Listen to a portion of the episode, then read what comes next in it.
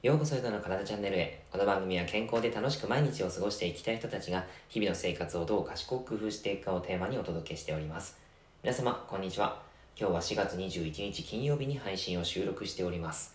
さて、今日は夜眠れない、疲れていても眠れないっていう人のための、え栄養学のお話をしていこうかなって思います。よくですね、その体が疲れている、今日一日ずっと動きっぱなしとか、えー、そうですね。精神的にもすごい疲れたっていう時に夜になるとなんか眠れるのかなって不安になる方いませんか、えー、これはですねそのなんでこの今日この話をしようかと思ったかというと,、えーと、僕自身ですねそういった経験があります、えーと、やっぱりですねその当時すごくストレスを受けていた時でさまざまなですね、えー、ストレスをその日常で、えー、まあ、受けていたんですけどもあのもう仕事をですね目いっぱいしたりとかしていて、えー、昔だったらもうスッと寝れるっていうかもうあの体をほぐしながら爆睡していたんですけどもそれがですね一時期その爆睡できないというか疲れていてめちゃくちゃ眠くなっていたんだけども、えー、寝ようと思うとなんか寝れなくなるっていうような状態がありました。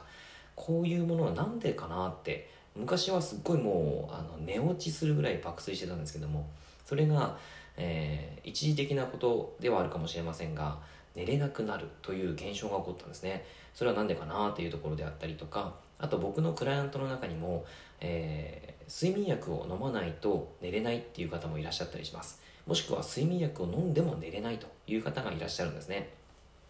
それは何で起こってしまうんだろうということです。えっ、とこれはですね結論から言うとエネルギー不足が起こっているんですね。エネルギー不足です。え何？エネルギー不足で寝れなくなるの？っていうふうに思ったりするかと思うんですが実はそうなんです。このエネルギーっていうのはその寝ている間も、えー、脳が欲しています、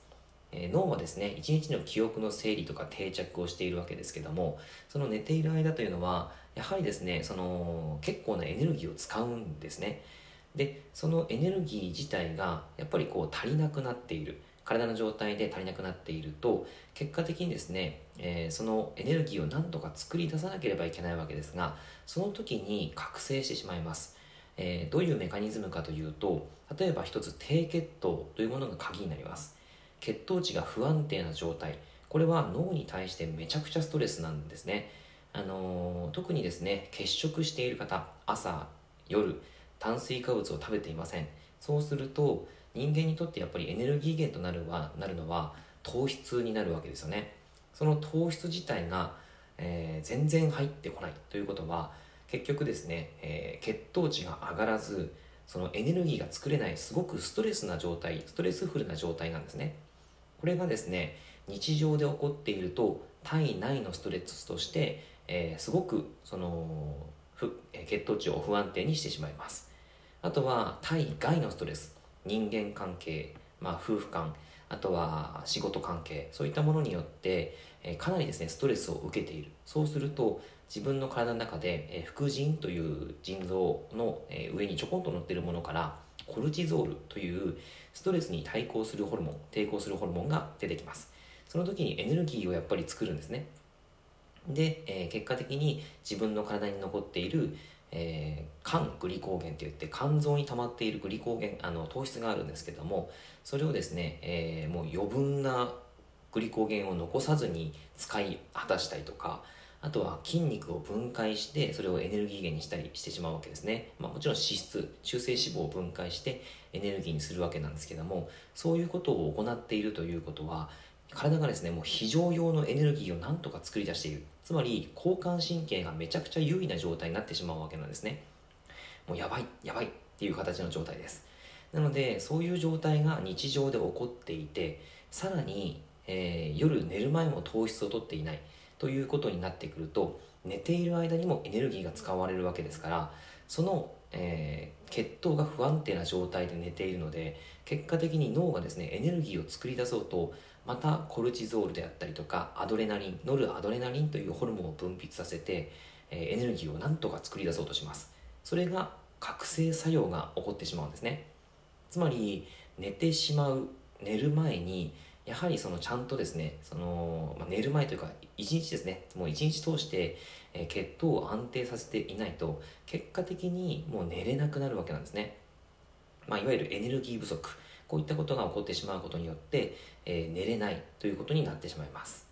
でやっぱりですね、あのー、日常でストレスがめちゃくちゃ起こっている外部外的なストレスが起こっているとそれもですね常にコルチゾールというホあのホルモンが分泌しまくるのでそのホル、えー、コルチゾールが分泌しまくってしまうと結果的にですねその副腎という、まあ、腎臓があのまあ、一つ表現は、えー、微妙なんですけども副腎が疲れてしまう副腎疲労という状態になってくるわけです。そうなってくると、えー、寝れなくなってくるわけなんですね、えー、コルチゾールがもう分泌できません。過剰分泌しすぎちゃってうまく分泌できません。そうするとストレスに対して抵抗できなくなるわけですね。もう完全に副腎にまあ疲弊期という状態になってしまってあの活動がもうあのうまくできなくなってくるわけです。つまりストレスに負けてしまって、えー、精神的な疾患になってくるということです。なので僕の場合ですねやっぱりその一時期ストレスが非常に強かったんですけども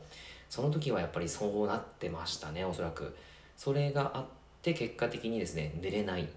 ていう状態が結構続いていたと思います。まあ、今はですねもう爆睡できるんですけども、えー、なんでそういうふうにですねあのなあの爆睡できるようになったかっていうとやっぱり一つはですね血糖値を安定させたこと。これはまず一つポイントだったかなと思います。血糖値をやっぱり安定させないと体内のストレスがあの非常に高いわけですよ。つまり、えー、ちゃんとですね、えー、まあ1日3食欠食をしないであとは間食を取ることをやっぱり優先させたんですね。それをすることによってあの徐々に徐々に眠れるようになってきました。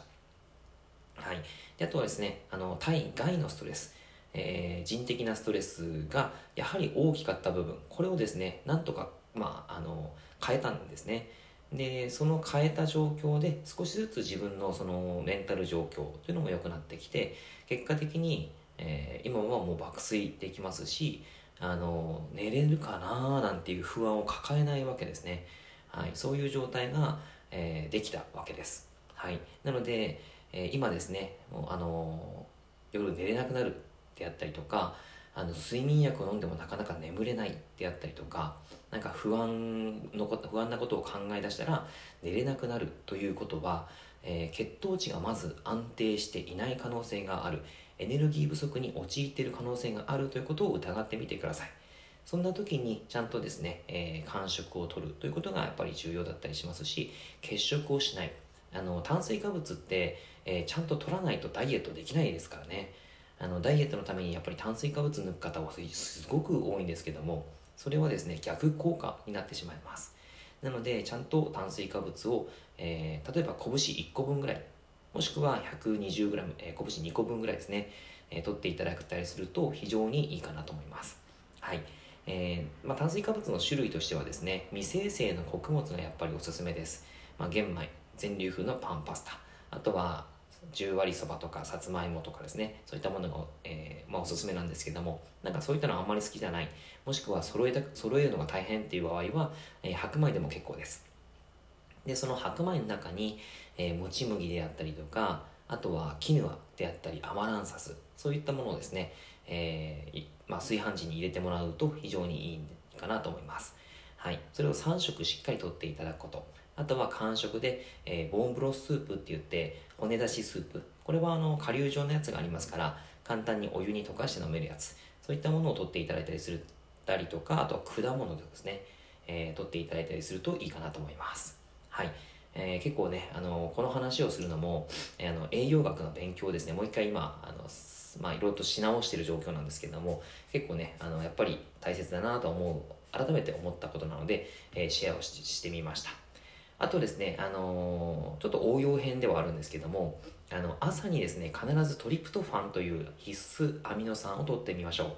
トリプトファンってなんか言葉だけ聞くと難しいですよね。でもこれはですね、例えばバナナであったりとか、えー、卵、温泉卵であったり、あの魚とか、あとはまあ、えー、ごま豆腐とかですね、えー、あとはまあ普通にあの納豆とかにも入っていますけども、そういったですね、えー、ものを朝取るということが重要です。そのトリプトファンが、1日の中でセロトニンというものに変わってそして最後寝るときにメラトニンというものに変わっています。これが眠りのホルモンなんですね。えー、なのでそのメラトニンをちゃんと分泌させられるようになるためにも朝にちゃんとタンパク質を摂るということは重要ですし、えー、実はタンパク質以外にも葉酸とか鉄ビタミン B6 あとマグネシウムっていうのが必要です。葉酸鉄ビタミン B6 マグネシウムです。これはですね、あのー、やっぱり、えー、魚とか、まあ、肉そういったものを一緒に摂っていただいたりあとはですね葉酸はブロッコリーとかああのさっき言ったキヌアとかにも入っていますので、えー、そういうものを取ってもらったりとかあとはそうですねほうれん草とか、えー、平茸舞茸芽キャベツ、えー、そういったものにもトリプトファン、はい、あじゃない、えっと、葉酸ですね入っていますので、まあ、あの副菜系ですねそれを一緒に取っていただいたりするのがいいかなと思いますはい朝に肉とかやっぱり魚はなかなか難しいよという方はですね、えー、卵で全然いいかなと思います卵とかごま豆腐とかですねはい。あと、マグネシウム。これはですね、あの、もちろん、えー、卵やごま豆腐にも入っていますし、あとは、その穀物系ですね。えー、もち麦とか、あとはキヌア、えー、アマランサス、えー、そういったものにも入ってますし、お味噌汁にも入ってますので、まあ、具だくさん味噌汁と、えー、そのもち麦入りのご飯、あとは卵、納豆、あとはまあできればサラダ系、ブロッコリーが入ったサラダ系、そういったものを揃えていただくと非常に眠りが良くなってくるかなと思います。はい、えー、眠りってですね、やっぱりこう体の元気の源になってきますので、ぜひ改善していただけたらなと思います。睡眠の質、ちょっと僕もあの悪い時は悪いので、一緒に改善していきましょう。というわけで内容は以上です。内容がいいなって思えたらいいねマークやフォローをしていただけると励みになります。今日もラジオを聴いてくださってありがとうございました。では、良い一日を。